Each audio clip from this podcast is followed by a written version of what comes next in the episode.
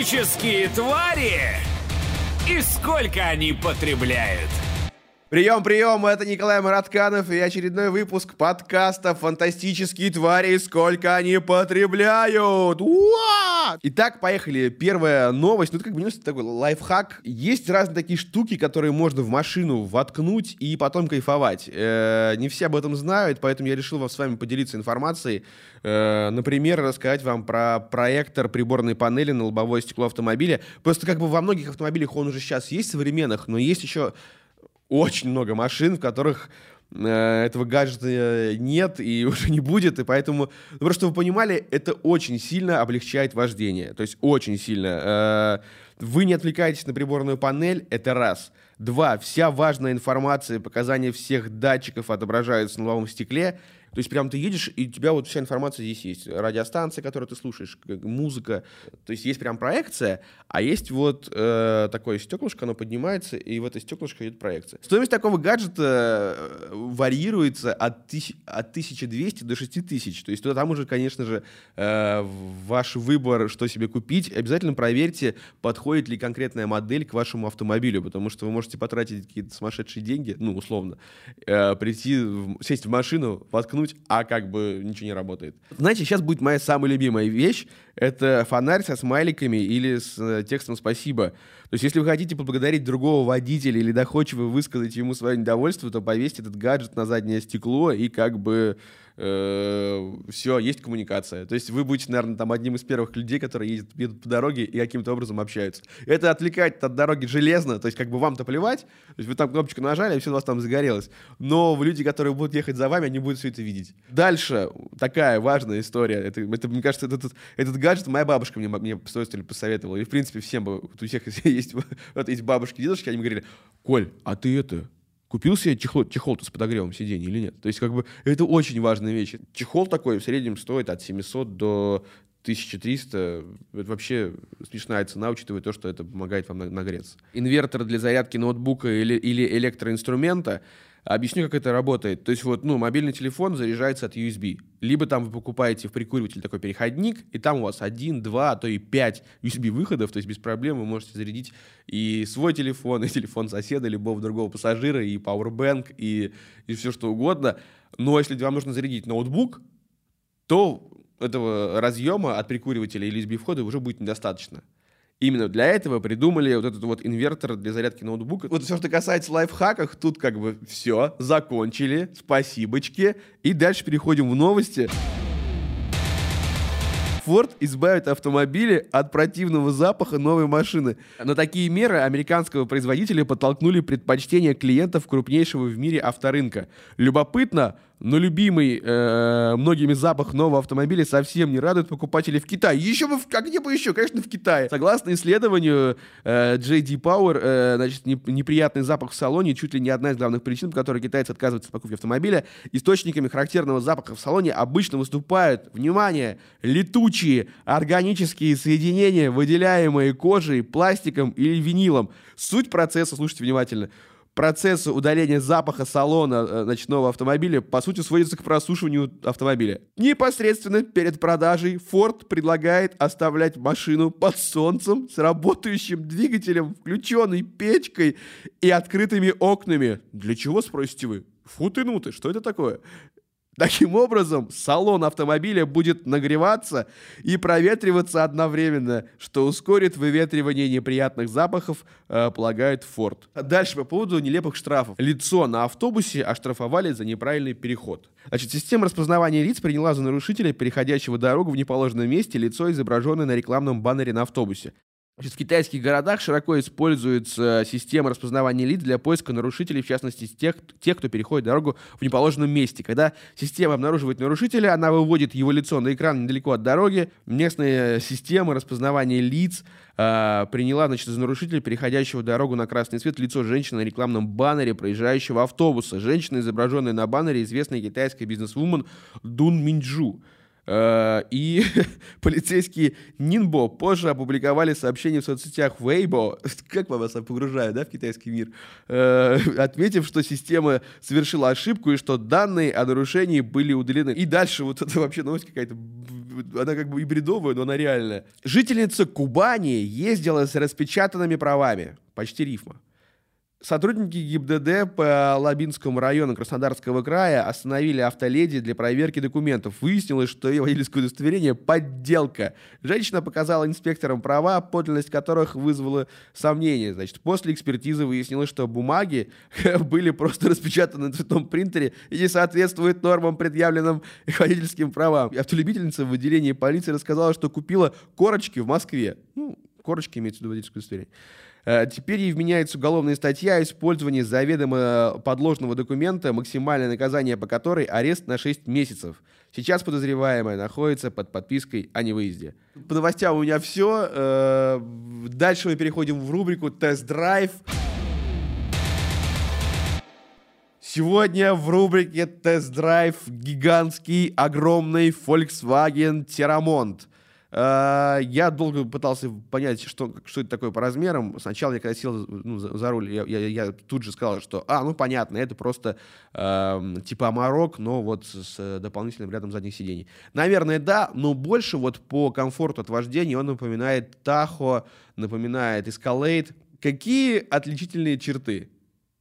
Никаких. Внутри это старый добрый ваген. Если ты сидишь, э, у тебя огромный автомобиль с огромным подлокотником, много пространства между сидениями, у тебя сзади между твоим креслом и креслом пассажира, ну, второго ряда, очень много места, ты можешь подвинуть так, чтобы третий ряд был вообще сидел в максимальном комфорте, и у тебя еще остается багажник. 220 лошадей э, вполне себе хватает. Э, переключаешь режим спорт, переключаешь коробку в спорт, топчешь, она едет. Все очень современное, современная приборная панель, очень понятная и доступная, и сложно в ней, сложно в ней не разобраться. На этом тест-драйв закончен. Всем большое спасибо. И мы с вами плавно, или, может быть, не плавно, а с разбега врываемся в рубрику интервью. Так, сегодня у нас в гостях э, Дмитрий Ломаков, э, создатель Ломаковского музея старинных автомобилей и мотоциклов и эксперт по старинным автомобилям и мотоциклам Министерства культуры.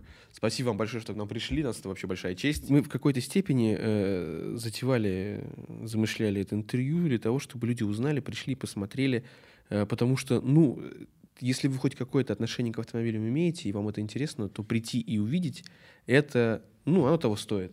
Это не так много времени займет. Это поможет хоть какой-то степени финансово самому музею. Нет, есть... нет. Что? Вообще никак не поможет. Все деньги уходят чисто на освещение. Ну, хоть, ну хотя бы. То есть, ничего, ну, ни, же... ничего. Люди думают, что некоторые прям. А мы, что, та, мы такие деньжищи, такие платим. Это не это ничто по сравнению с тем, что вот надо на музей. Нет, я имею в виду, что может услышать какой-нибудь э, там условный меценат и скажет, ну давайте мы я уже не, Я уже не верю. А на какие деньги все это запускалось? То есть вы, вы это из своих? Только свои.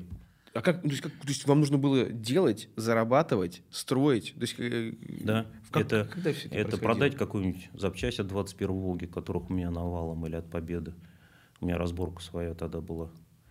А, съездить на киносъемки. Сейчас мы уже лет 6 или 7 не снимаемся, потому что киношники до нас не доходят. Потому что экономят на...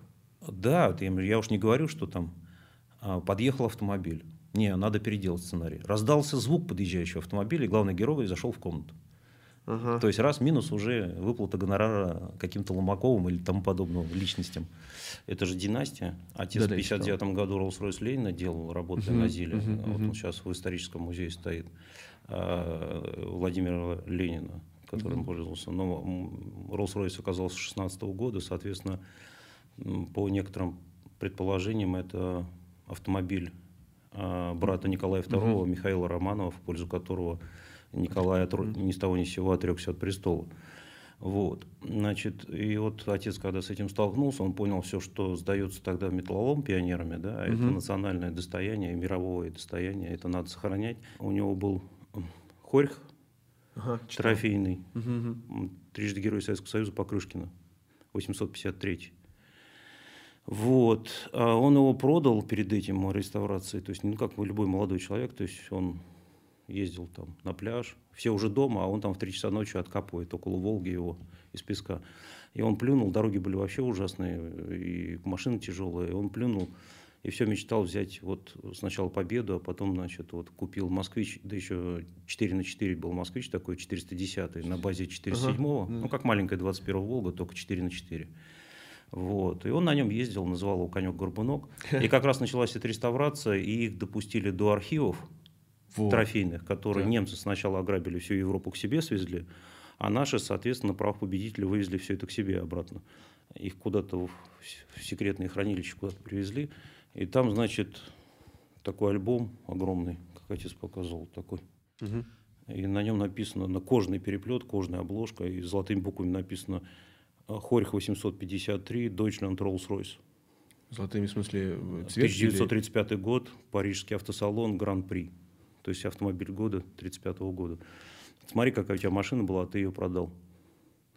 И вот у него так, ну, сначала это прорастало, семечко в голове, когда уже Rolls-Royce сделали. И потом он начал искать его. Нашел в Псковской области. Какой-то крестьянин сделал из него грузовик для перевозки жидкого птичьего навоза. То есть там осталась только морда. Сзади кузов такой железный. Потом у отца вторая машина, третья, четвертая. Какой-то есть иностранный журнал «Кто есть кто в СССР». И там написано «Александр Ломаков, реставратор Роллс-Ройса Ленина». Такая вот статья есть. И, в общем, эта зараза проникла в нашу семью, и дальше она распространялась. У меня потом... Почему зараза? Вы так вы любя называете? Да, и потом это у меня появилась коллекция, у брата. Вот, даже у матери чистил несколько мотоциклов. Как э, это с точки зрения вот, налогообложения? То есть вот ваш, у вас есть автомобиль, вы им владеете, у вас на него есть техпаспорт? Я и, все снял и, с учета. Так, и они у вас И просто... они не являются транспортными средствами, они все без номеров. Это все экспонаты? Это экспонаты, да. То есть я считаю, что они вообще должны стоять под стеклянными колпаками с инертным газом. Просто общество не понимает э, всей значимости этого. Просто, ну, дикие люди. Коллекция на сегодняшний день, по-моему, вроде около 150 автомобилей мотоциклов. Вот они стоят по гаражам, в том числе около музея кое-что стоит.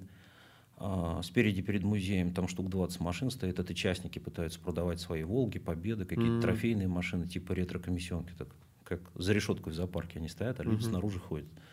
Вот, это первая стране ретро-комиссионка, тоже ей лет 20. Мы там, кстати, не берем процентов. Нам интересен сам процесс, потому что иногда какая-нибудь старушка или старик прикатывают какой-то супер раритет раз в пять лет, который мы резко утаскиваем, направив первой брачной ночи, угу. утаскиваем к себе. Коллекция, к сожалению, пополняется постоянно, э, очень много дарят, а хранить это все. Дарят, что как бы, то есть вот мы сами не понимаем, что делать, а вот вы нет, нет, или, нет. или как? Или, это или... машина нашего дедушки, мы его очень ценим, мы понимаем, что это единственная память, которая о нем останется. А есть какой-то такой вот любимый экспонат, который, ну, вроде бы, вот как бы они все любимые, я понимаю, да, что... Какой у вас любимый палец? ну, вот я, я понимаю, да. Но есть что-то, может, какая-то... Экспонат, с которым какая-то такая история связана, которой вы ее вспоминаете? У каждой есть. Один раз из электростали мужик позвонил, папа умер, хотел, чтобы ваш, то есть ваш музей отошел вот его мотоцикл Тизайм 639 года с коляской.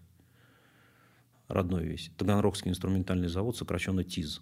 Это первый советский армейский мотоцикл. АМ – это армейский мотоцикл 600-кубовый на один цилиндр. Приезжает он на электричке, а у меня там дача недалеко, чуть поближе к Москве. Посмотрел, что-то задержался, как все. Думал, там машину найду.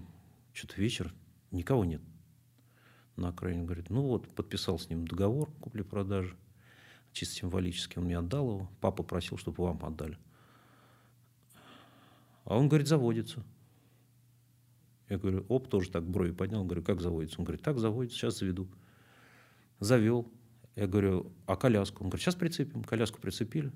Я говорю, ну я, по, я, я поехал. И решил там сократить через какое-то болото электростальское, через какие-то пути железнодорожные. И он, а он у меня зараза взял и через километров пять заглох первый раз. Так.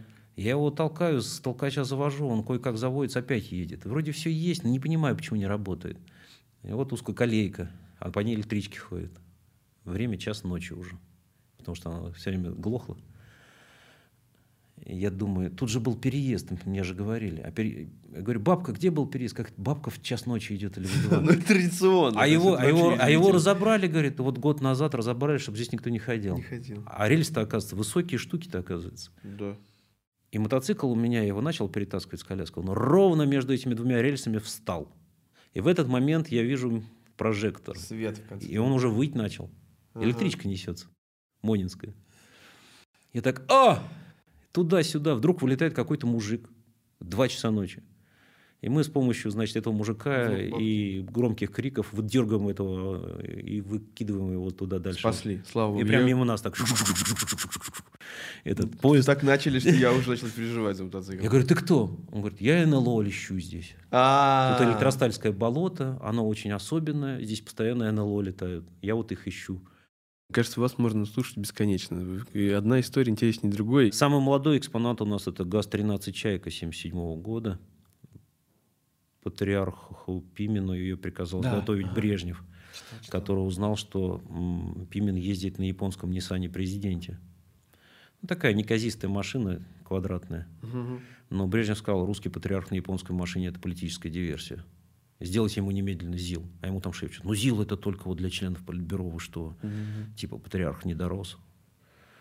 Тогда сделайте ему чайку. А чайки мы перестали выпускать. К Олимпиаде уже дело шло. 13 чайки перестали выпускать, а 14 еще не начали. Почему вы все время говорите нет? Сделайте ему немедленно чайку. И вот ради производства одной чайки возобновили производство на газе и сделали последнюю чайку 77 года 13 модели. Как она к вам досталась? Ко мне обратились люди в 90-м году, что ли, в 91-м. У них оказалась чайка Ельцин. Мне привезли и сказали, вот, и дали документ из гаража ЦК КПСС из Москвы. Вот Мгм. документ, что она раньше обслуживала Ельцин. Мгм. И говорит, помоги нам ее продать. Нам она не нужна, помоги продать. Ну, а у меня какие-то знакомства были всякие, и я как бы нашел им покупателя. Вот, они ее купили, эти люди, а у меня вдруг осталась такая пачка денег, я так смотрю, первый раз в жизни у меня такие деньги просто бешеные. Думаю, надо что-то такое купить, их срочно куда-то потратить, чтобы вот не было мучительно больно. Я думал, думал, ходил, ходил, ходил, ходил, и вдруг мне патриархия говорит, вот у нас чайка есть. И я все эти деньги туда всандалил, прям целиком. Мгм. Вот эта чайка оказалась у меня. А потом мы, я его попросил, говорю, отвези мне ее. Очень большая машина, на таких никогда не ездил. Она в родной краске, пробег 50 тысяч. Я говорю, отвези мне ее в гараж на Хлебзаводске. Я попрошу тебя просто. Вот, габариты не понимаю. Почти 6 метров, 5,5 она что ли. Значит, и широкая, плюс там 2 с чем-то. Почти, или почти 2. Жалко, если вот где-то что-то. Хотя движение не такое сильное было. И вот, значит, в 92-м, что ли, третьем, значит, я ее купил. И она у меня оказалась, он так походил по этому гаражу, где я вот музей делал, да. Говорит, ну раз ты этим занимаешься, может тебе интересен ЗИС-110? Я тоже так брови поднял, тоже вот так вот. Но вид не показал. Говорю, ну Так. ладно, потом типа тыры-пыры. Обычно, когда показываешь вид, Ну, потом это да, кстати, замучаешься платить. Мгм. Потом звоню через полгода, говорю, ну так и быть, вот типа хочу посмотреть. Он говорит, ну давай. Он в родной краске, зеленый. Но там очень были плохие условия хранения. Его поставили в оранжерею с земляным полом. И там, значит, идут испарения. Он Мгм. начал подгнивать там снизу. Моль появилась. Обивка родная, это вот шерстяная начала. Ну, то есть, а потом у него оказалось миллион пробег. Миллион. Да, при родной краске. Это, Стоп, миллион. это ЗИС-110. Это особая песня. Вы в Кремле были? Нет. Ни разу в жизни. И фотографии не видели. Кремля видел фотографии? Царь-пушка, царь-колокол. Да, А царь-автомобиль. только на фотографии. Где стоит? Ну, у вас В видел. Ломаковском музее ЗИС-110. Вот почему. Потому что э, очень строго тогда было. На каждой детали была бирочка у меня сохранилась несколько. И там прям подпись, кто изготовил, кто принял, а также кто поставил. Все это в журнал под- подшивалось и так далее. Если где-нибудь кто-нибудь ломался, приходили специальные люди разбираться. И это не кончалось хорошо. Поэтому эти машины, они, в принципе, не ломаются, как машинка Зингер. У нас небольшой музей.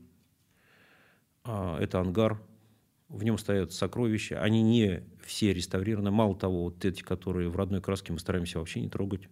Считается э, вообще подлинник в родной краске, если он нормально более-менее сохранился, он намного, в десятки раз более ценный, чем самая лучшая реставрация. Потому что реставрация – это новодел. Я считаю, что музей публичный, публика – это в переводе с греческого народ, Ну, народ его должен финансировать. Мне некоторые говорят, вот у тебя 540-й Мерседес, его осталось только покрасить, что ж ты его не покрасишь? Он у тебя в черном грунте стоит, вот такой вот глазастый. Это же рехнуться. Мне бы такую машину, что ж ты его не покрасишь? мгм. Я вот закрываю глаза, вот он стоит вишневого цвета, весь блестящий, хромированный. Если у кого-то не хватает воображения, пожалуйста, вон банка, финансируйте. Если вам это надо, публике, угу. ребят, финансируйте. Я, ну, свою, я свою задачу минимум сделал. Я это все поставил под крышу, за стены. Ни вандалы, ни советские дети, ни бомжи, ни чиновники, никто к этому доступа не имеет. Это угу. все для будущих благодарных поколений. Слушайте, мне кажется, будет хорошим итогом, если люди, которые нас услышали, увидели, э, ну, во-первых, это посмотрят. И я, у меня почему-то такая мысль промелькнула, что вот есть такое ощущение, что вот кто-то все-таки услышит наше интервью. Каким-то Единственное, образом... хочу сказать, хорошую да. ноту такую так. хочу сказать, что несмотря на то, что я 13 лет ходил, это буквально мне мешало 1% из чиновников. А 99% чиновников это все поддерживают. Но вот там там же по ступенькам идешь. И вот mm-hmm. один упрется, вот как бык. Я помню одного, помню, он у меня пять лет жизни украл. Я ему просто сказал, я вот тебя переживу просто. Я просто тебя переживу. Ты говорю, ты дурак. Есть какая-то перспектива светлого будущего? Просто... Нет, ребят, просто это все растянуто во времени. Давайте посмотрим, от чего я шел. Я шел от сжигаемых автомобилей, которые стояли во дворах неприкаянные. Сейчас они стоят под крышей, музей работает уже 20 лет, и все идет.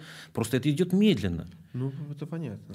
Для меня это четко совершенно, то есть это фантастические вещи произошли. Раньше нас давили бульдозерами, а сейчас э, уже подавляющее большинство населения понимает, что это надо сохранять. По-моему, я свою задачу сделал. Мало да. того, я могу дальше ничего не делать, но я еще собираюсь еще лет 25-30 поработать. Так что все нормально, вот. все идет своим путем, даже если мне никто не поможет, я и так это все сделаю. Вот это вот, вот на таких людях и держится наша страна. Спасибо вам большое. На этом наш выпуск закончен. Э, увидимся, услышимся дальше уже в новых выпусках. Спасибо. Фантастические твари! И сколько они потребляют?